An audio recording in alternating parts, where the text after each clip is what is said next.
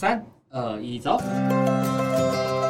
你的嘉义也是我的嘉义，你的故事当然也是我想听的故事，想和你分享在嘉义生活的各种样子。我是主持人电机小姐咪吧，欢迎收听自家人限定 Podcast，嘉义人听自家人的故事。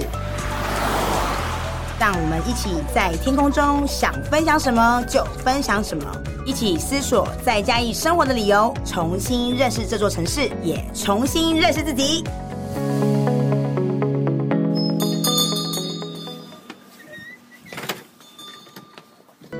我们必须要好好的活下去，活在这个世界上，而且是有品质的活着。嗯，很棒。对，我觉得到最后就是不是说你只要活着就好，你必须是有品质的、有意识的、很清醒的活在这个世界上。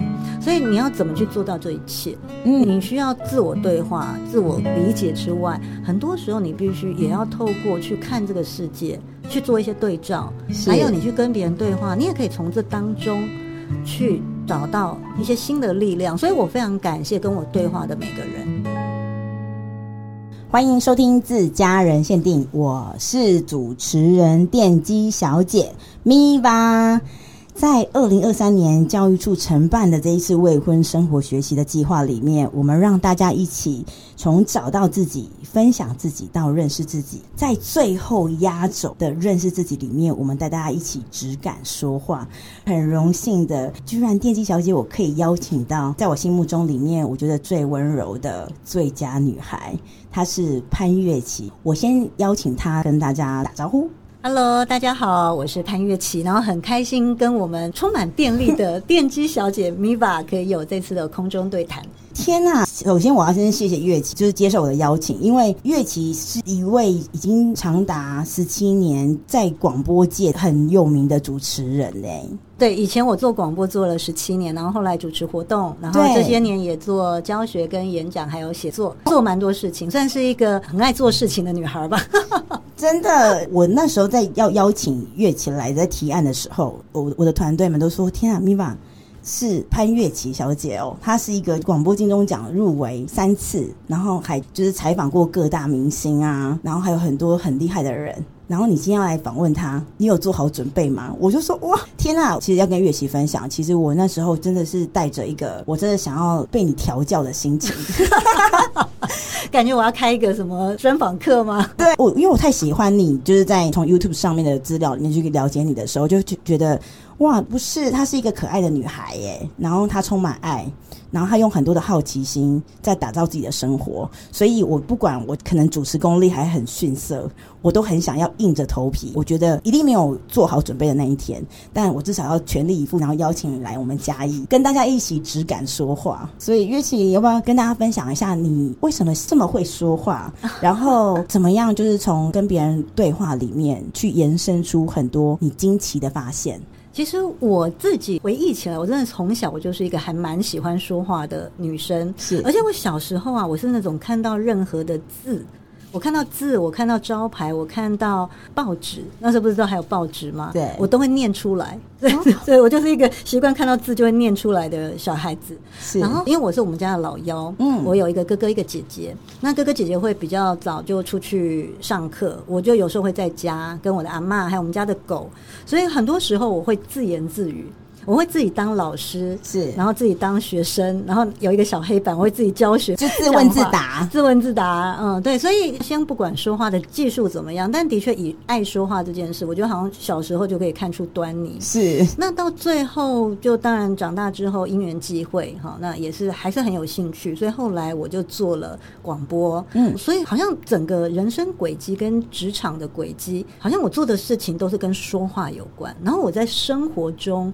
我跟我的朋友、家人，哎，也真的充斥的无数的对话。对，所以，所以我我在我自己的书里面，我曾经讲过一句话，叫做“我的人生呢，就是由一连串的对话所组成的，就是这个轨迹，就是由对话所组成。可是每个人也是，是，你知道，月琪，我那时候听到你的专访的时候啊，嗯、我那时候就觉得，哇塞，我难得可以跟一个我很崇拜的人很像哎、欸，因为顺便跟月琪分享，就是我小时候也超级爱讲话，然后因为我声音很沙哑的原因，就是因为我每次去幼稚园，就很多同学会想跟我讲话，嗯，嗯嗯，反正有讲不完的话。所以我回到家都沙哑了，没有声音，所以我都用假音讲话，就是即便累了还是要继续讲。因为妈妈会检查我的声音，她会一直问我说：“哎，今天去学校如何？”然后我就要回答她嘛。嗯嗯。然后她只要发现我声音沙哑，她就会臭骂我一顿。他会觉得你讲太多话。他说：“你到底去那边上课还是去讲话的？”那但我在讲话的过程，就是可能我就没有在控制我到底要讲什么，就是乱讲话一通，所以就会一直这样的状况。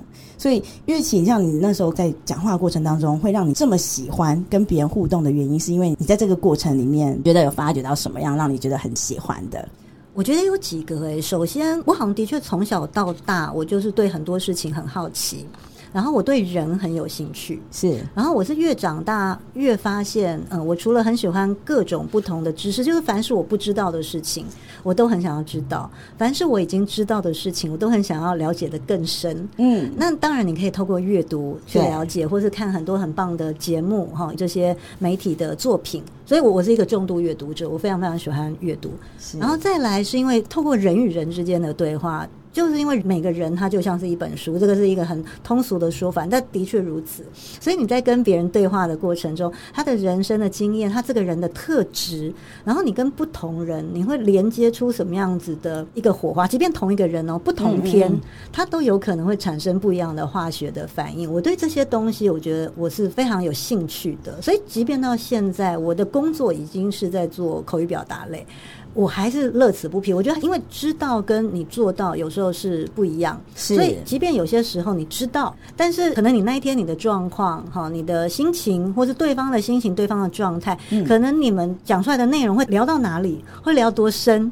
然后会有什么样的感觉？诶，可能每天也都在浮动，对，所以这里面有好多东西可以探索。所以我不是一个刻意为了学说话而说话的人，或是说我因为想研究它，我去从事这个行业。我觉得一切好像可能也是有一点点天命哈，那也有一点点，我也愿意为他去做很多的努力，很多的学习。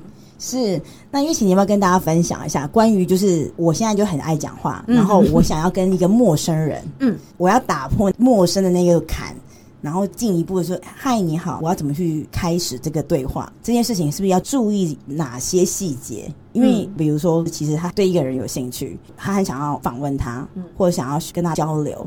但他就是找不到那个开关，嗯，对对，其实还蛮多人是自己觉得有社恐哈，就是对对，对 就是他都觉得说对社交他有恐惧，然后他对于要启动那个发话啊，要去问话，你要上前那一步，好像那个第一步就是觉得很难。我还遇到蛮多的，其实很多人都不知道，我每次讲大家都会噗嗤一笑，就是我其实内在是有很害羞的一面。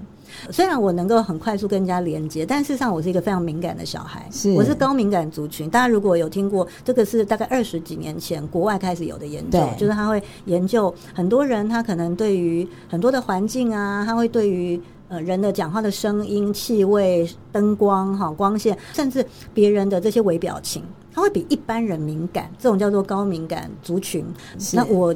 有做过那个测验哈，虽然没有给医生做，但是我有做过那个也是专业的那种测验，我就发现，哎、欸，我是高敏感族，然后大概是在中间的分数，嗯，所以不算是极度敏感，可是也是有。所以当今天你是一个敏感的人，我觉得在要跟人家做连接，他就变有好有坏。比方说，你会很害怕说错话，嗯、我想这应该是很多人怕跟，尤其是陌生人，你还不知道对方的底细，你不知道对方是不是能接纳你，对，他会怕的第一步，就很怕会很唐突的，对，很打。打扰到人家，就是自己吓自己。对。啊，所以后来我自己的研究是，其实如果要能够开启那个第一步，首先你在心态上的调整，就是你必须要让自己知道，我今天我跟对方有这样的一个互动，你先不要去检视自己，说我等一下会被表现好不好？是你如果先有这个心理状态，你就会很怕跨出那一步。所以心态你就调整说，哦，我是因为我有兴趣，或者是说我想要，我想要让。他有机会，我可以跟他有一点点相处互动的时光。对，然后再来下一个就是连结度。以肢体语言来说的话，我永远都很推荐的就是眼神，就是人与人之间的交流。你的第一步，我觉得用眼神来做连接。嗯，嗯，就像我有时候会举例，因为我是一个很喜欢跳舞的人，就是我以前学了很多舞，有一段时间学过阿根廷 Tango，像这种双人舞啊，他在互动当中，他们其实透过先这种眼神来示意，那它就是一个很微妙的化学变化。如果两个都觉得 OK，起身，他们就到舞池就开始跳舞，开始跳舞。那你说一般人没有在跳舞哈，但是用眼神，它代表的是某一种欢迎，某一种试探。所以像我自己很常自助旅行嘛，很多人就会好奇说：哇，那你自助旅行，你也是跟人家聊不完。我自助旅行很好笑，我每次都是初始的起始点都是希望出去静一静，因为我的工作太常讲话。对，那我去任何地方旅行或什么，到最后就越来越忙，因为你就是很容易开始跟民宿老板聊，对，然后跟这个巷口卖面的阿姨也聊一下路边谁，然后你也会问一下当地的风土民情哈，所以。好，到最后你就终究还是就就是都在聊天哈，但是我觉得这一点很棒，嗯，那那呃，所以今天如果我旅行的时候，我不想跟别人接触，就比方说我需要休息，对，我就会让我的眼神比较收摄回来，就是我的眼神就不不会到处去看，你就是比较回归你自己。其实通常人会散发出一种我要跟别人连接，还是我要回归比较内在，嗯，比较自我。的那个氛围，大家可能不一定会很明确什么科学验证，但是它的确是存在的。那如果我想要跟别人有连接，我现在的心情各方面，我很想要多了解一些，我的眼睛就会亮起来，好奇心的眼神，对，然后我就会打开，嗯、然后接下来再开口去看要问什么问题。对，可是于琦如果说这个人，哎，我觉得我蛮好奇他的，嗯、我想要访问他，或多了解一下他。那好，我刚刚已经有了，我们先有个心态，对，诶，我应该不要先有预设立场，对，然后接下来我用一个我好奇心跟热情的眼神看他，嗯，那接下来要怎么样？讲出那第一句话，嗯哼，欸、有时候那个热情哦，所谓那个温度也要调控一下哦，因为有些人他会很怕太热情的扑面而来哈，那可能有的人就会退，所以我还觉得如果要有好的这个交流跟表达，他其实还要有很好的观察能力，嗯，所以那个观察能力是观察自己，好，你了解自己个性，你也能观察别人。因为有些人，他如果不是那么敢跟人家发话，或许他可以把自己调整成，他是愿意让别人来问他，或者别人来接近他。我有朋友是那种，他出去啊，他都功课做足，他就是希望可以减少跟别人互动，uh uh. 所以他就是没有机会跟任何人。那那也不是他要的哈，所以就是看你是哪一种。好，那如果像刚刚 Miva 又是有提问说，哎，一开始我先建议的是心态先设定，然后再来眼神的交流，再下一步讲话实际开口要讲什么，那就是要看。那个情境，所以你的语境情况，比方说你现在是在什么场合，你当然才能问出适合的话。那如果一样以旅行来说哈，旅行比较亲切一点，比较轻松。像我，嗯，我出国会在台湾旅行，通常我会好奇的是，就是当地有什么比较特别的，比方说风土民情，或者是说。好吃的小吃，对好吃的东西，你有什么推荐？或者是因为我是路痴，我其实是一个很不会认路的人，但我又热爱自助旅行，所以我最常会问的就是，比方说我要去哪里，那请问怎么走？嗯，那所以这个一开始怎么走，它就激发了一个起始点。嗯，然后刚好我在上个月啊去东海大学演讲，是，然后我就住在附近的一个背包客栈，然后有一个外国女生，她就看到我在那边啃鸡爪，所以她就用英文问我说：“好吃吗？”哦，岳婷在东海大学的那个草地上，然后啃鸡爪，或者是附近的一个民宿，就等于我、嗯呃、那时候去两天，在台中有两场演讲，是，然后第一场是企业。的演讲嘛，那我就想说，那我隔天既然也要在东海大学演讲，那不如我就多住一晚，因为我是一个很喜欢寓工作娱乐，嗯，我只要时间充裕，我就会去那个城市哈。你可能工作完之后留一两天，所以那一次的契机就是我在民宿里面，在背包客栈的交易厅啃我的当地有名的鸡爪，哎、欸，很可爱耶。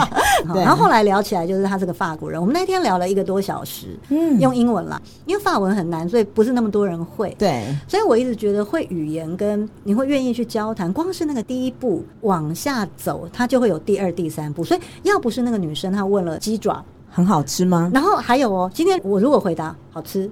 就没有句点了，对，那这个对话或这个友谊也不会继续往下。对，所以在下一步就是问什么呢？就是问你在那个情境当中，比方说，好，今天如果是在那个民宿情境，如果那个女孩来一开口问，就是问，嗯、呃，请问你对台湾政治的看法？那这样的话，就是也很难聊啊。对对对，对，所以他一定是根据当时的那个语言情境。所以我通常也是这样，我通常问问题也是会根据那个情境我来问。如果你遇到小吃店老板，你当然就是问他有什么好推荐，嗯，然后客人什么东西最受欢迎。我第一次来，像我通常都会问说，嗯，这是我第一次来到这个城市，或我第一次来到这个国家。那请问一下有没有什么推荐？嗯，对，那他们就哇，因为每个人是都会有那种想国民外交，或是有那个使命感。就像我 来嘉义，然后 Miva 就会非常非常开心跟很热情跟我推荐嘉义哪些好吃好玩的地方。哎、欸，这我真的要先跟月琪分享，就是我从第一次我们见面，然后月琪他说他很少来到嘉义。对，我觉得是因为我以前太投入在。比方说，像是以前录音啊，我都在录音室。嗯、是我好像以前比较少旅行，所以我现在要急起直追，嗯、我一定要把台湾很多地方好好走走，一定要。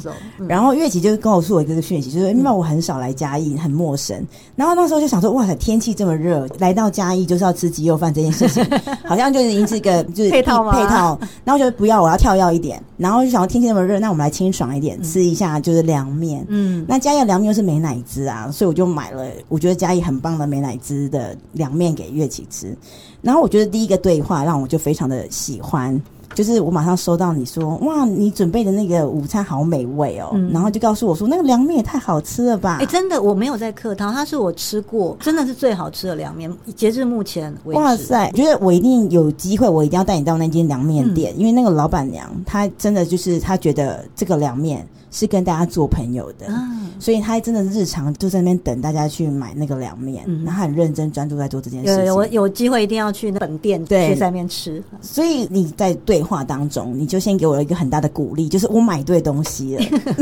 然后你很享受。嗯嗯，对，所以我觉得这个情境，然后到你把对象是谁去延续你想要传达的讯息，我觉得温度温暖，嗯，是很舒服的耶。对，而且啊，像这种对话当中，因为我一直都很重视就是场合。跟语境好，还是拿刚刚那个例子。今天如果我是工作完，我晚上我在民宿里面吃东西，今天来了一个新朋友，我们在展开对话，是不是？我们其实都在相对轻松。即便我隔天当然有演讲，嗯，但是对我来讲，就是因为我已经准备好，我也比较轻松啊。然后刚好有好久没有出国了，所以我就哇，有个外国的朋友可以让我复习一下，不是 练习一下英文，复习一下英文跟法文，然后你就在聊。他问我说：“鸡爪好吃吗？”我如果只回答好吃，那就没有后续。所以我后来是我自己又多讲了一些，我就说：“哦，这个很好吃，这个在台中这是很有名的。”然后我又多讲了，我就是话很多，我就说：“哎，可是通常西方人好像对鸡爪会有点害怕，可是他竟然是那么的好奇。”所以后来他坐下来，我们就开始聊好多。后来还聊到了他的梦想，是他现在在就是人生的一个中间的阶段，因为蛮年轻嘛。所以他来台湾三个礼拜，他最喜欢台北，他未来希望可以开家摩洛哥餐厅，什么就开始聊好多，所以这话题就展开了。月琪，那我很想询问你的地方是说，像你很喜欢自助旅行，对对对，在每一次的自助旅行的旅程一开始，我觉得用口说对话这件事情一直在充电。嗯嗯，那这么长的时间就是自助旅行啊，那有没有让你在对话里遇见一个让你值得跟大家分享很惊喜的发现或获得？哦，太多了。我曾经跟出版社提议过，说可不可以让我出一本书，就是在讲我自助旅行跟不同的人的一些故事跟发现。我先打个岔，就是我真的觉得需要哎、欸，因为今天你在那个整个工作坊三个小时课程当中，你讲了一个就是你坐过站，嗯嗯嗯嗯。然后他给你的那个对话，对，我觉得超美的。对，那我在这边也分享一下，对啊，也分享一下，因为很多听众可能不晓得我在讲哪一个。今天没有在现场，对，没错，今天没来上课。就是我曾经有一年我去比利时，实际上那是一个月的假期，我给自己一个月，所以我去荷兰、比利时跟法国。是，那比利时呢，我就查到了一个叫烈日的城市，它那边有一个全欧洲很大的市集。嗯，那我对市集很有兴趣，我就去了。可是那时候可能资料查错，或是你知道没去过，你就是会搞。不清楚那个细致的那个站名啊什么，后来我就下错站，我就想说出站为什么都没有看到。那个市集呢？对。后来一问之下，发现我其实是下错站，那其实会有点慌，因为我是路痴嘛，哈。对。然后又有一点时间压力，一定慌张。对。然后就有一个很好心的先生，他就首先他就说：“小姐，你下错站哦，你其实是应该要去另外一站，然后要搭另外一个，就下一班车来，你就搭上那个车再去。”是。好，所以他说不用担心。然后后来他就讲一句话，他就说：“别担心，这个站也很美，下班车很快就来。”对。所以在当你今天很慌哈，或者你在一个陌生的环境。有一个人，他释放了一个善意，而且他让你安心。没错，而且他先肯定你，就是就算你下错站，他都是一个很美好的误会。就是哎，他这个这件事情是一个插曲，但是他对你来讲是一个呃意外得到的礼物。对，而且因为他其实是列车长，所以后来 他就跟着我上了那个车，他就坐在我的对面。我那时候心里想说：“你不用忙吗？”好，但是他就坐在我对面。嗯、那事实上，从这一站到下一站，其实就只有十分钟。是，所以我们就利用那么短的时间之内，就做了一点点交流。所以很多人常常会问我说：“平常从小到大，我们不就这样说话吗？有没有必要真的要去做很多的学习？”我自己的亲身经历是：当你今天愿意去投入越多，你也去品味说话这件事、言语这件事情，它其实会让你人生带来很多很丰富的。一方面是内在的感动，是一方面是外在，你可能有机会会连接出一些新的友谊，就算是不一定后来会继续延续，因为有时候就是你旅行中遇到，你不一定会加脸书啊，或者什么什么的。对，但是多年后你回忆起来，它依然会是一个很美的片段。嗯，就是人生是很多极光片语组合嘛，所以你就哇，都有好多的片段、片段、片段。所以你如果问我说有哪一段精彩对话或什么，其实超多的耶，但是可能要五小时录完。真那如果真的要让大家听一个，真的是你看吧，你们还不好好的主动的跟大家对话、嗯、交流。那你如果举一个让大家就是称羡的那个例子，啊、哇，其实有很好玩的，但是我来举一个比较更正向的哈。好好好，呃，我很喜欢法国啊，嗯、所以我就去了法国几次。有一次呢，我是去南法，南法啊、呃，那南法它当然在以语言沟通上，当然就是法文要更好一点，因为他们很多人其实英文就不是那么好。对，但是我就运气很好，就是我那时候因为也是第一次去南法。所以我就安排大概是十二天吧，普罗旺斯这样，然后去了好几个城市。嗯、但其中有一个呢，我就在亚维农，我就一直在那边等巴士。我想说我要去碧泉村，碧泉村是一个很美的小镇，它有很美的泉水啊、小河啊，然后就是很美这样子。可是我好像是等错，就有点像是我早上就去。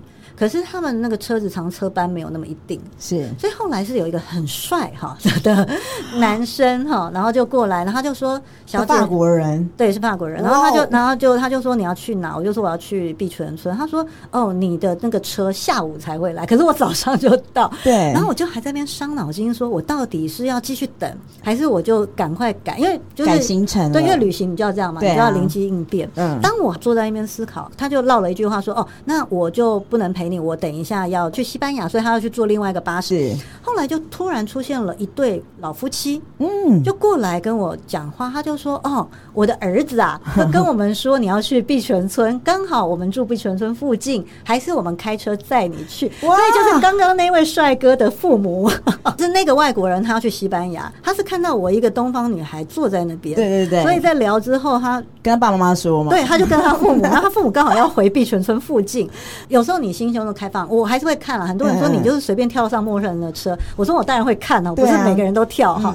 然后就上车，然后就沿路就是这一对老夫妻，他们其实就是英文也不是太好，所以我们中间过程就是英文、法文这样穿插，一路聊了快一小时。因为从亚维农的那个车站到碧泉村大概就是在一小时车程，然后结束之后好温暖哦，因为我有时候不又有背包什么的嘛，女人，所以他还很贴心的，他就说你要小心你那个包包要拉链拉好或什么的，就是好温暖。我那时候一直好可惜的是没有跟他们换脸书或 Line，因为外国人他不是每个人都会有这些哈，不像台湾可能每个人都人手两个 社交账号，他们未必哈，尤其年纪比较长。那当然有合照，我一度还把那个合照就是设成我的电脑桌布，就是你永远记得人与人之间的那个善意跟温暖，就是很小的事情，可是我记得好深刻。然后最可惜的是那个外国帅哥就也没有换，开 开玩笑开玩笑，就是但是那个温暖，我觉得一直都是留在心中。是月琴，我还有听过你另外一个故事，我也很喜欢，就是你说你去博物馆那一个啊，我觉得那个真的是让我觉得非常惊艳。我觉得你一定要分享给听众朋友听。我从我欣赏乐器的时候，都是听他的可能广播啊，或者是就是他一些主持的，我有看过的一些想法。直到我觉得你的魅力，你自己在规划你自己的生活当中啊，把口说这件事情做成教育，然后你根本就是把你自己生活当中所有的幸福的获得都拿出来整理好来跟大家分享。嗯，然后在我听到这个故事的时候，我真的想说，哇塞，真的要好好讲话哎！我觉得那个讲话，然后你是一个有礼貌的，是，然后你是一个尊重对方，也尊重对方文化。是，其实，在谈吐中，别人会看在眼里。嗯、像我自己在也是一样以旅行，这是一集旅行特辑啊，实在太棒了。对，一定要。对，我发现，当你今天你有好的谈吐，你其实会受到甚至有很多的宽容跟很多的帮忙。比方像刚刚讲到那个博物馆，对不对？因为有时候我们在旅行的时候，你时间会没抓好，所以你可能会到已经快闭馆，或者是可能闭馆前一小时或半小时你才到。是，可是你又难得来，你不知道下次什么时候会再来。所以我记得那一次是去荷兰。然后去那个博物馆，就其实他们已经快闭馆了。嗯、对，但是我就是很想要再走走，所以他们就已经没有售票，因为都来了啊，对我们就想看看嘛。对，所以我那时候就很礼貌的，就你也不用为难人家，有的人不是会吵吗？对啊，吵没有必要。嗯，所以我就很礼貌跟他说，我从台湾来，这是我第一次来。嗯，那我听说你们这个博物馆就是很棒，是一定要来，我是特地前来的。是，他们就会觉得说，哇，这个远地而来，他们会对他们自己的文化会产生一种骄傲跟自豪。嗯，所以到。到最后，他不但放我进去，他没有收我门票，他还消失了几分钟，然后出来就是拿了一堆资料给我。对，对他就是说你好逛，他就放我进去，而且想让你好好的来感受一下这个地方。对，呃，而且这种情况不止出现过一次。对，我觉得是一种呃很真诚的敞开心跟别人对话，哎，对，然后让别人理解你的用意是什么。嗯，那其实别人也会能够感受到你的要求或需求是什么，嗯，然后给你一个很正确的回应。嗯，而且我觉得要让对。方觉得你是对这个东西有很大的兴趣跟热忱，嗯，然后在谈吐的时候，可能他就可以感觉出来我是很喜欢译文，是。但是另外一次我去泰国。那时候就是也在旅行中认识了一两个外国的朋友，所以大家就说一起要去看一个瀑布。嗯，但是一样，它是一个需要付费才能够进去的。我们也是太晚到了，是，但是很好玩。我觉得跟欧洲人跟跟泰国人在互动，亚洲人不一样，对，也都不一样。像在泰国呢，你其实反而就是有点俏皮。你当然礼 礼貌是四海皆准，但是你如果俏皮一点，然后可爱一点，其实他们会很开心。那时候我就记得，呃，我那时候是结识的一个是德国女生，一个是法国。男生好，那反正就是大家都是年纪差不是太多，我们就骑摩托车，就我我被载了，因为出国我不是很敢骑车啊，我我们就去。好，那到了，他们原本就放弃，因为门口的人就说：“哎，我们已经不能进去了，哈，时间到了。”对，时间到了，所以他们就不让我们进去。原本另外两个外国人已经就是要放弃，就说算了，我们去别的地方。但是我就还是折回去，我就补了一段呢，我就说：“呃，我知道你们辛苦了哈，那我们就是也是特地难得来，然后我就有一种懊恼，我说好可惜哦，就是都来了。”好想看，然后我就有点俏皮的，就是说，所以我们就进去看一眼，我们就看一眼就，就是可爱可爱的，嗯，然后就没有多久，然后他就跟他的同事聊一聊，你就让我们进去了。我记得那个法国人，那个法国男人，他是个企业顾问，嗯，他就对我比了个大拇指，他就觉得我的沟通能力很好，对，他一定很傻眼，说天哪，你刚刚这样也行，对对对，你只是说要看一眼哎，他就是让我们就进来，对，就让我们看一下。那不过我们也的确没有耽误人家下班，我们就真的进去逛一圈。哎，我们就出来，但是也就满足了嘛，就是，是对啊。天啊，我我觉得如果说日常当中要认识别人，嗯、可能我对话里面你会有点不知道从哪里开始讲起。嗯，我觉得旅行里面，你从不要使用手机，你用嘴巴问，对。其实我觉得是一个很好的练习耶。没错，因为像早期我们都要用地图，是啊，后来不是就有 Google Map？我其实是非常晚才学会，因为我也很不会看 Google Map，纸本的跟电子的我都不是太会看。我也是，对，所以可是努力，你当然还是可以抵达那个目的地。但是我会心里有个底，但是我刻意，就像米法说的，我会放下。而且因为在国外，其实台湾很安全，可是在国外有些时候还是危险一点，所以手机不一定会随时拿在手上。所以我刻意我都会是用问的，但有时候会运气不好，你会问到大家指东指西，到最后你绕了一圈回到原地哈，对，也是有。所以你必须要用这个问话来展开对话。有些甚至他会陪你走一段，我遇到好几个都是，嗯，我那时候去南方，很感人的，还陪你走一段。对，就是一个女生，嗯、然后他就说，很多人会觉得好像当地会有点危险或什么，那、嗯嗯、我也没做功课，然后他就说，嗯，我陪你走一段。所以当有一个人陪你，然后引导你走到那个目的地，或者是我说，哎。我从这边逛完，但我要走回火车站。对，这时候我要问的话，十个里面大概会有四个吧。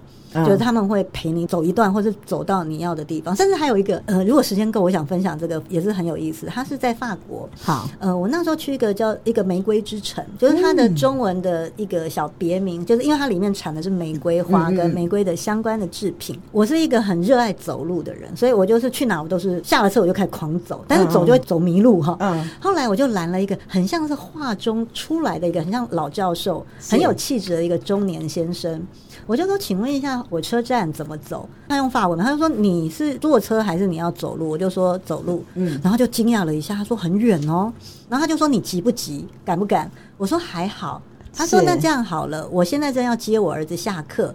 不然的话，你先陪我去接我儿子，等一下我再送你去车站。我又一个跳上了一个陌生人，好酷哦！对，然后在这个过程中，我就看到了他们的家庭教育，因为后来他就真的接到了他的儿子，他儿子在小学嘛。儿子上车，这来了个陌生奇怪的女人，他还会好好的跟儿子说：“哦，这位姐姐呢来自台湾，那等一下呢，你跟妈妈说一下，我们等一下先送这个姐姐去车站，我们再回家。”就是他会好好讲，后来一聊之后才发现，原来他是一个画家，他在里昂还开了画展，就是他是一个可能在当地是有名的画家。哇塞，嗯，他看起来很有气质，嗯，对。然后后来还有一点友谊的延续，因为他也是没有手机那些，后来他是用手写，是，然后就用一个什么信封什么，就是有一个什么 邮递区号，随便的一个信封，然后就抄了他的电话地址地址。嗯，后来等我回到台湾，我过了一阵子，我就寄了明信片感谢他。嗯。嗯，再过几个月，我收到了他画的一幅画，送给我，嗯，太感人了。对，我觉得还蛮感动。而且我那个时候其实知道他是画家之后，是、呃、后来我去里昂，我就真的有去那个画廊要去看他的画。可是又不一样，所以大家时间要算好。我又再一次就太晚到。这一次呢，因为已经关门，所以没有人可以沟通。我就在那个铁栏杆在那边哦，真的是这个这位先生的话，但是就是人没办法走进去。对，那因为这隔天我就离开里昂了，我就无缘见到他的画展。哇塞，我觉得好感动哦，因为我觉得这像乐琪分享的耶，就是你是用你的口说，嗯，去遇见下一个遇见。嗯嗯，然后说的真好，对，而且你的遇见会因为你又愿意主动的去倾听，是倾听很重要，对，然后你找到不同有趣的线索，嗯，然后再去挖掘你想知道的答案，对，因为很多时候跟你想的不一样，通常其实惊喜还是占绝大多数，所以一定要透过聊，然后你要问。对，你才知道，因为那时候我还问那个先生那个绅士，我就说我以为你是教授，他很高兴，他就说没有，我是画家。对，而且我觉得除了这个过程之外，还有就是那颗真诚的心。哦，是是，对，因为就像您说的，就是如果我当我没有语言，我用眼神来去当做是一个开启我们对话连接的一个部分的话，其实你的诚心，你的心里很真诚的那个迫切想要跟他询问或是交流，其实他都可以感觉得到。而且我觉得还有一件事很重要，是真诚，嗯，就是你刚刚说的诚心嘛，真心。还有另外一件事情，就是你必须要活在当下。因为很多时候，尤其不管是旅行还是说在职场中、生活中，我们其实是很赶的。大家永远都会不是想着过去，就是想着未来。对，那你有时候在跟人家建立这个对话的连接，有时候是需要花一点时间。嗯，我觉得现代人其实对于人与人之间的交流，有些时候比较没有耐心。比方说，哎，你讲的话不是我想要听到的重点，是，然后这不是我要的，你可能就会终止那个对话，或者是没有给对方更多的机会去表。表达，嗯，或是表达，不管是表达你自己，还是让对方表达，可是有可能前面还在暖身，对，后面他的那些精彩，他的那些很珍贵的东西，他才会透过这个对话出来。但是他需要时间，所以有时候我会觉得，如果你愿意在那个当下，是。你愿意去享受它，享受那个对话，先不论未来你会有什么好处或什么，都不用去想这些，嗯，那你就可以获得非常纯粹的对话的快乐。真的，因为你看刚。乐琪，你所分享的，从、嗯、一个对话里，你上了不同的有爱的人的车，真的。然后你还可以感受到在地人他们对于教育、家庭教育这件事情，嗯，呃，不同的方式。对。那因为我们的文化不一样，他愿意接纳一个陌生、可能又来不及前往哪里的人，嗯嗯。然后我们坐上他的车，他给予我们帮忙。但是在那过程当中，因为我们愿意交流，嗯。然后我们也打开我们的观察力，去察觉很多新奇的东西，嗯、而让我们有用很多的养分。但我觉得很可爱是啊，刚刚在。那个我们的课程结束后，就有很多学员来跟我互动交流。其中有一个男生，因为我也聊 我也聊到这部分嘛，对。然后他就远远他就说：“老师，可是我是男生，我通常一个人去旅行啊，什么怎么都没有人要载我。” 就就是这方面，可能女生稍微占一点便宜。哎、欸，这个部分有我有刚刚有仔细在上课，月小的时候说，我觉得外表也很重要，嗯、就是有没有你要让人家觉得你舒服，嗯、或者是干净。我觉得就是你要有自己的风格啊，嗯、其实只要有你的风格，然后你是友善的，你是热情的，你是真诚的，嗯、我觉得这位男孩。你不要灰心，因为再接再厉。因为可能有的人载人也需要冒风险，对啊，很怕载到那个德州电锯杀人狂。对呀、啊，当然女生是真的是比较好一点，就是人家都会愿意帮我们，男生都觉得没关系，他流点汗多走点路不会不会怎样、啊，就是耐男生比较耐操，比较耐走，对不对？而且继续走，你就比较朝圣之路的走法。对，而且而且刚刚像月琪刚刚有说的，就是其实有时候因为我们在繁忙的生活当中，嗯、我们都少了很多。的耐心去聆听，对。但在今天课程当中，我收集到了乐琪的一句话，嗯、我觉得非常好。他说：“呃，能学到最多的人是愿意聆听的人。”嗯，聆听的人，真的。对。这件事情，你要跟大家分享一下？其实愿意聆听的人才是学习到最多的人。嗯，以前早期啊，我们都一直觉得学说话，尤其我现在又从事口语表达的教学者，其实很多人都觉得学说话是学，就是你学怎么说，对不对？要有逻辑，嗯、呃，然后你要就是很侃侃而谈，哈、嗯，然后可能也要有风采，哈。嗯。但是我后来发现，真正的一个好的对话者、好的表达者，事实上你是要很能聆听的，而且那个聆听的能力是专。注聆听，不是看起来像有在听，哦、事实上是在晃神，或者想等一下要吃什么。我觉得这个讲到心坎里，要专注聆听，对，不然有时候是皮有在听，但肉没听到。对对对，就是灵魂出窍了这样。对对。但是这个大家也不要说给自己压力太大，因为我们就是人嘛，嗯，所以你今天你会分心、会分神，或是有些时候没有办法专注到百分百，我觉得这是也是非常正常的事情。是，嗯，但是聆听的确，你一个专注聆听，因为你专注。注聆听，首先眼神也会不同。大家都以为哦，你今天看起来像是有在听，是看起来好像是很专注。事实上，那个眼神，你真心在听的眼神，跟其实有一点魂已经不在的眼神，其实是还是感觉得出来的。就是眼睛是不会骗人的啦。对，我都说不是眼睛而，是眼神，那个神、嗯、神情啊，就是东方说嘛，精气神，然后魂，所以它其实不会骗人。今天如果你可以是。很享受当下，然后你是专注聆听，那你就不会错过很多别人在表达的时候他的一些资讯。嗯，那些资讯，那些只字片语。可能就是你们整场对话的关键，是嗯，所以我一直觉得聆听反而是很难的事情。我觉得聆听很难，因为那个专注，或者是你的心到底有没有定下来，去理解别人到底要传达什么样的讯息，很重要。那第二件事情是，也很想问月琪，是只敢说话。嗯，这个质感要到什么样的程度？是不能太大声。还是不能讲的太快，还是怎么样？嗯、就是哎、欸，好想要有一个更舒服的讲话方式去对待别人。嗯，我觉得这个问题也是很棒哈，因为像我这几年我推广质感表达、质感说话，然后之前的两本书《质感说话课》跟《质感对话课》都是在讲质感这件事。然后也有一些朋友会以为说，哦，从此以后就是不能骂脏话啊，对，或者讲话就是要很优雅，像志玲姐姐哈。质感它有很多种，是啊，就像美。哦，是不是美也有很多种不同的美？你可以是粗犷的美，你可以是很细致、很温柔的美，跟说话一样啊。所以并不是说你从此讲话不能快，还是说你今天你不可以用一个俏皮的方式。事实上，像我自己在看节目，我很喜欢看对话类的节目嘛，或者是像那种电影啊，什么对白，嗯，嗯，然后或脱口秀我都看。有些时候很多非常的刁钻，或也是都在骂人，可是骂得非常高明。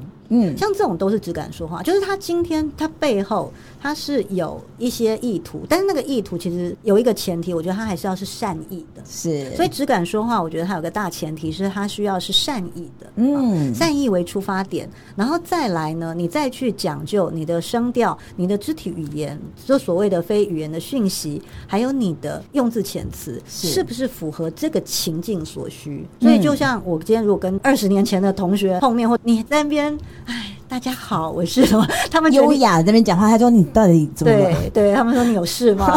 那回到家你可能也会比较松。可是如果今天你是，比方说像我上 TED 演讲，是好，那我今天像来上专访或什么，当然我们会在用字遣词或是声调，我们可能会稍微再讲究一点。所以这个质感，我觉得它还是要放在不同的情境跟对象来决定那个质感的变化。所以语言我觉得好玩，话语好玩是好玩在它不是就是一镜到底。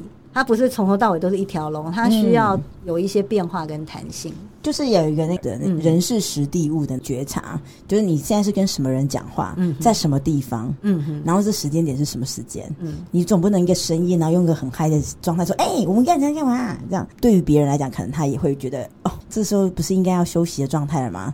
然后怎么还会听到那种很刺耳的对话？没有，如果今天对方也是这样，比方说两个都是嗨咖，哦，对，没错，两个都是好朋友，他们就是一个夜猫子，半夜他就是会，哎、欸，兄弟，我们怎样怎样约出来喝酒什么。他如果是这种，那这样的话他就成立。对，所以如果是以对话来说，呃，其实公众演说也是，你其实永远要知道你的听众是谁，你面对的是谁，所以那个弹性要有。那大部分是因为，首先自己先不知道自己的状况是什么，你不知道对方的状况是什么，所以你没办法调整。所以你知道之后，下一步你还要能够去因应跟去调节。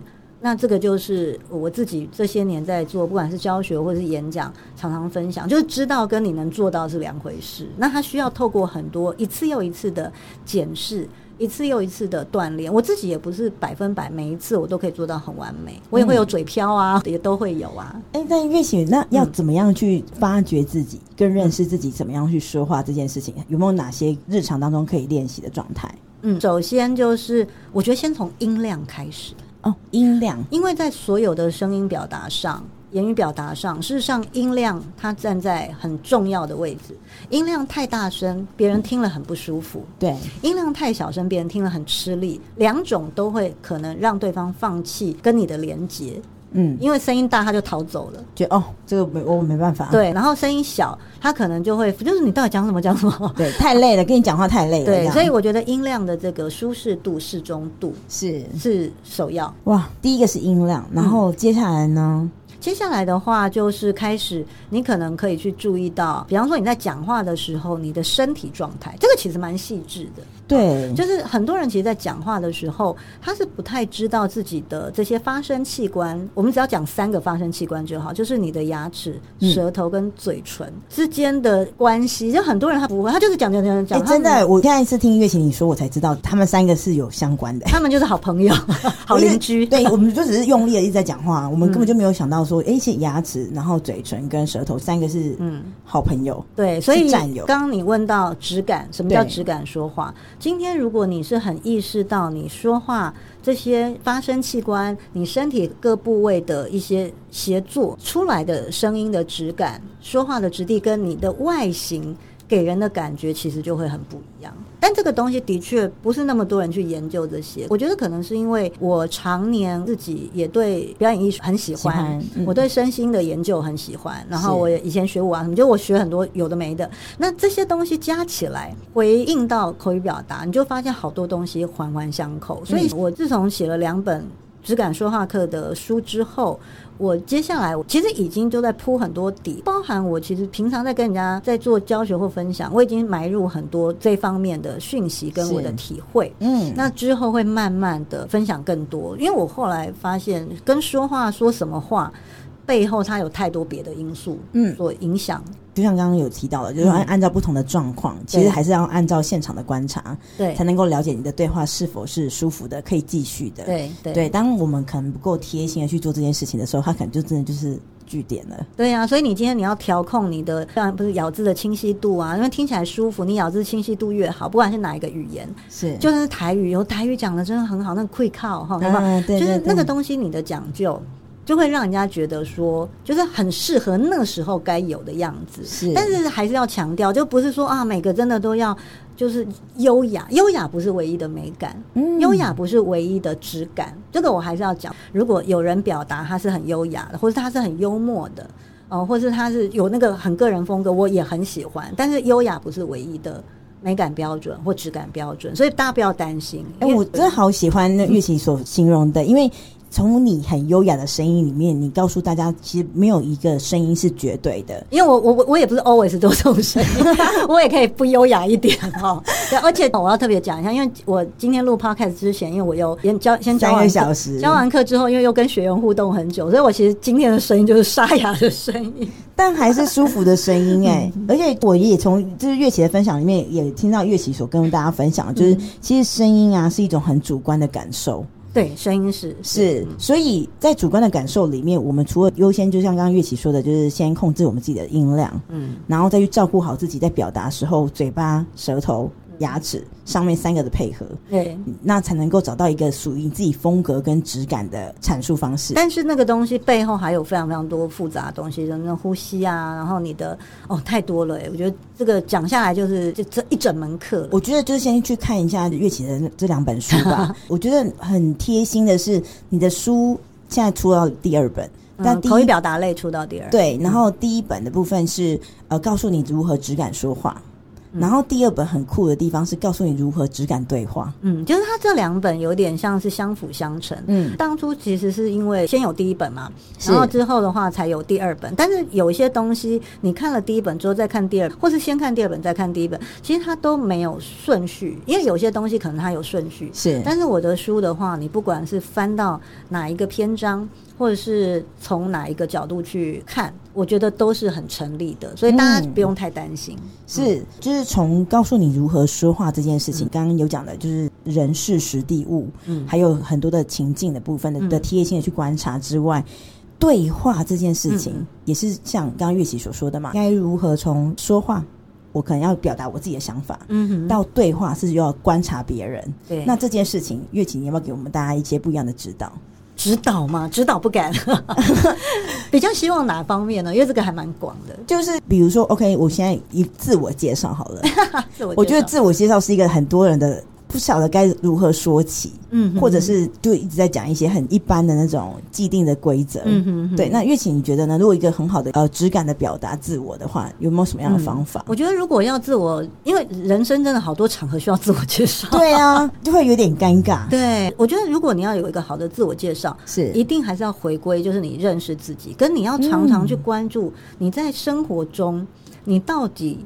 有发生过哪些比较特殊的事情，或是有哪些共通点？比方像对我来说，我就是那种地下心理咨商师，我都常开头我都会说，举凡大家失恋、失婚、失业，哈，是 人生有失落之处，都会很想找我聊聊。找月琪，对，因为我很好跟人家聊，而且我有一个愿意倾听的耳朵嘛，然后我不会妄下断语这样子，对，所以。如果你要有个好的自我的介绍，你需要知道你自己擅长什么，跟不管是你对自己还是别人对你的那个了解，可一定会有一些关键字，对，然后那些关键字它就可以串起你自我介绍里面的养分，这些内容，这些支架，而且你要常常讲，因为故事越讲越溜，嗯。嗯，就很像人家那些相声段子也是，他们要试一次两次，到最后哇，大家每次听到这个都会笑，这个就中。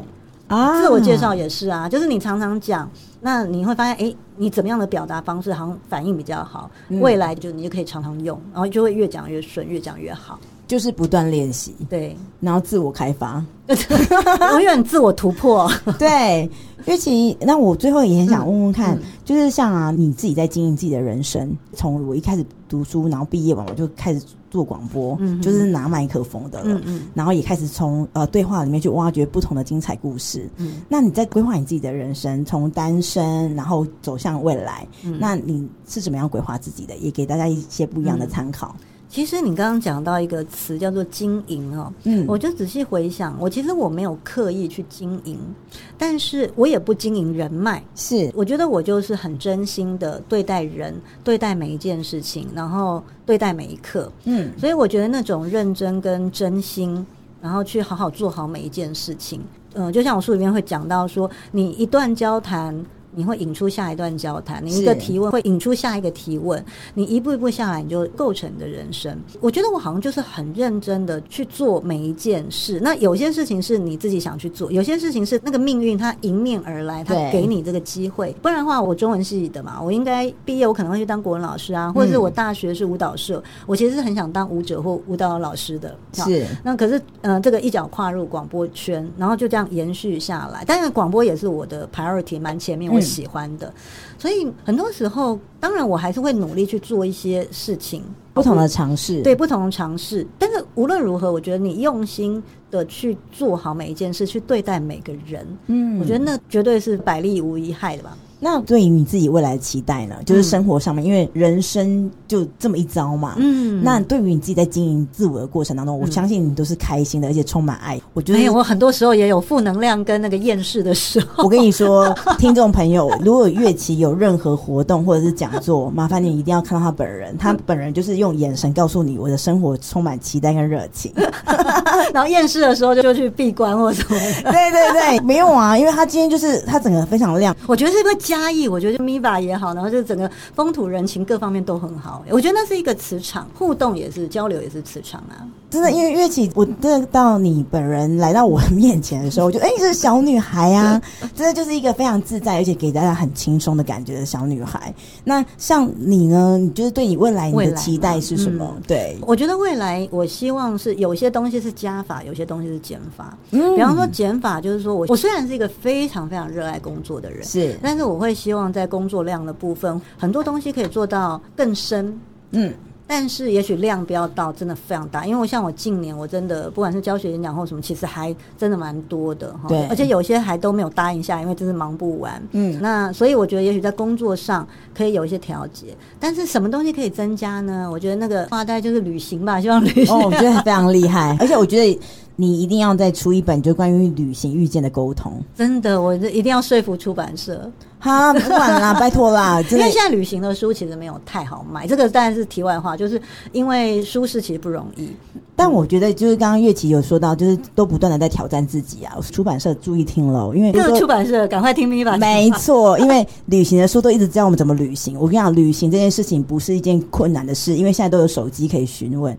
但旅行如何沟通？嗯，在沟通里面遇见什么幸福与惊喜？我跟你讲，不是每个人都可以的。嗯，那如果乐琪已经走在这么前面了，然后 我我算走的蛮后面，我觉得走蛮前面，因为一趟旅行其实都是充电，那有不同的形式。嗯，但是敞开心跟打开你的嘴巴，嗯，然后去连接那个真诚，还有打开耳朵，真的打开五感，应该就是六感了哈，就是都要打开。对，因为这都是一种无价的国际友谊耶。嗯嗯，对，所以我觉得它很适合。其实现在很多人都在旅行，对，让每一个人在旅行里面找到更多不错的方法去充电。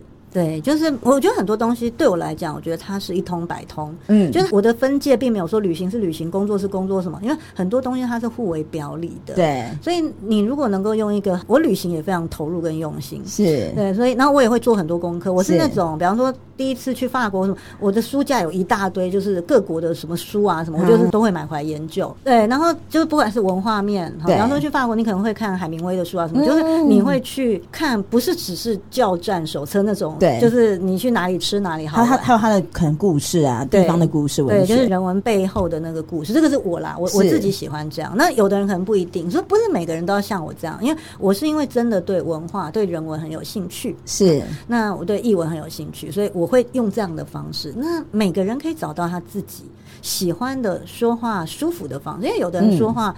嗯他不要那么委婉，他喜欢直来直往。有的人旅行，他不喜欢跟人家打交道，他喜欢跟自己相处。嗯，所以我觉得最重要还是认识自己。你觉得现阶段的你，你喜欢怎么样子去过你的生活？怎么样的去表达自己？我其实真的哦，虽然我现在写质感表达系列，但是说不定过了两年，过三年。我觉得老娘呢，非常想要更利落，或者是说你 你没有要修饰那么多，有可能我讲话会换一个方式，说不定啊。哎、欸，我很喜欢你刚刚的老娘、欸。我其实私下还蛮常开玩笑说，哎、欸，老娘，老娘。哎、欸，很喜欢呢、欸。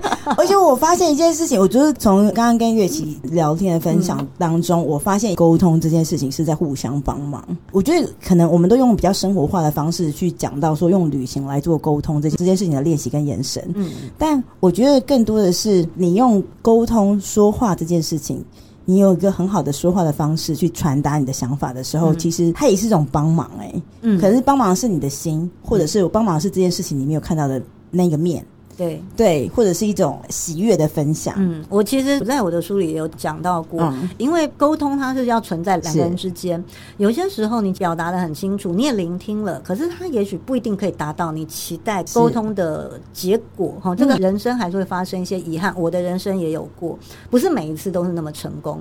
但是我自己会想着说，无论如何，你愿意表达，所以我们还是得练好好说话，因为不管是文字表达还是说话方面的表达，因为。不管对方接不接受，或是有没有办法协调出一个最后最终双赢，或是都满意的结果，至少你为自己喉舌了。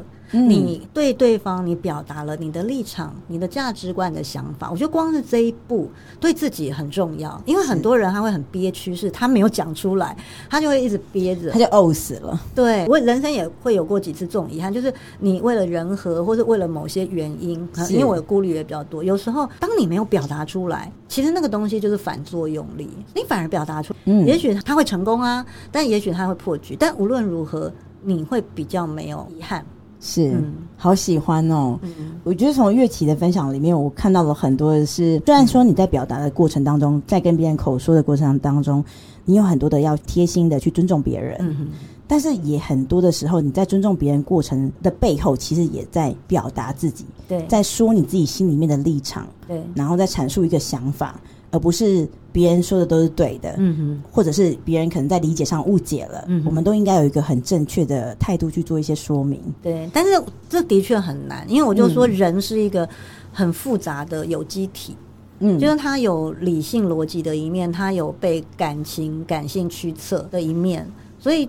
你要怎么样可以？然后不同的人，是我们又不是只会面对一个人，对，我们人生会面对好多好多人，而且还不同年龄层哦。对，然后像我的挑战很大，是因为我是自由工作者，我自由工作者已经做二十多年，对，然后我。所有的沟通都是我自己来，就是我是没有助理帮我去做这一切。他们很多人很惊讶，说什么你做那么多事，你都是自己来吗？我说我几乎都自己，我连我的书呢，所有的连下标，所有的书名，你能看到所有一切都我自己写的，就是哇塞，因为 不是没有任何人去那个。因为其实那时候为什么会想要自己来，而没有想说要可能有个助理或什么的协助呢？其实有想过，但是因为第一个就是你要找到适合的，是，但偶尔你会有一些有一两个人来来协助你，或是有时候我教课，偶尔会有助教。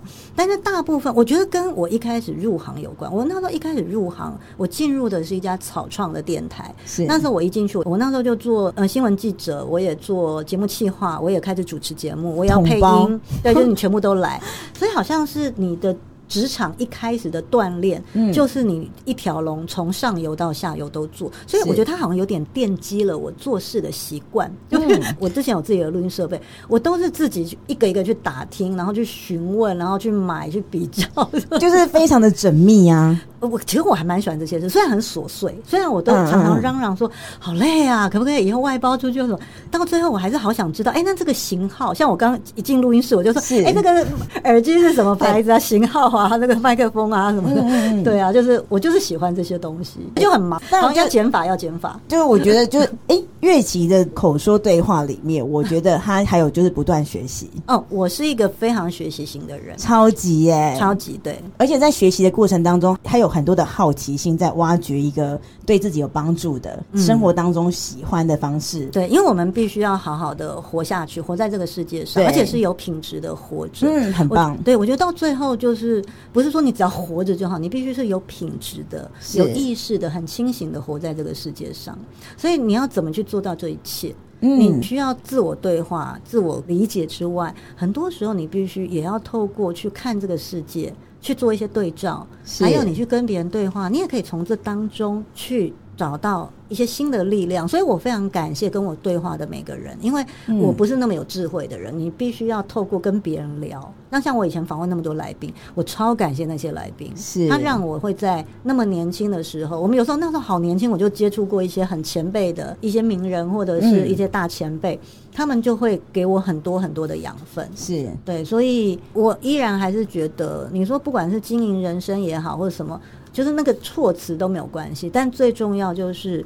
你就是每一步做好，但是有一个啦，我觉得可以再松一点，因为我是一个对自我要求也高，高，然后我又学习型，一天又只有二十四小时，对。所以有时候的确会因为想要把每一件事做好，那个时间压力，嗯，呃，会让自己可能也比较累一点。对，嗯、所以我觉得那个怎么样又可以很尽兴的做到你想做的事情，跟达到那个标准，又想好好照顾每一个你觉得重视的人，是，所以势必我觉得是需要调整的。比方你可能没有办法像过去你接触那么多人，嗯，可能像对我来讲，现在最重要一定会是我的妈妈哈，哥哥姐姐这家人嘛，对，再来。那些很爱你的朋友，所以好像还没有办法大爱到说哇，真的亲疏远近就是一视同仁，好像还是有个亲疏远近的。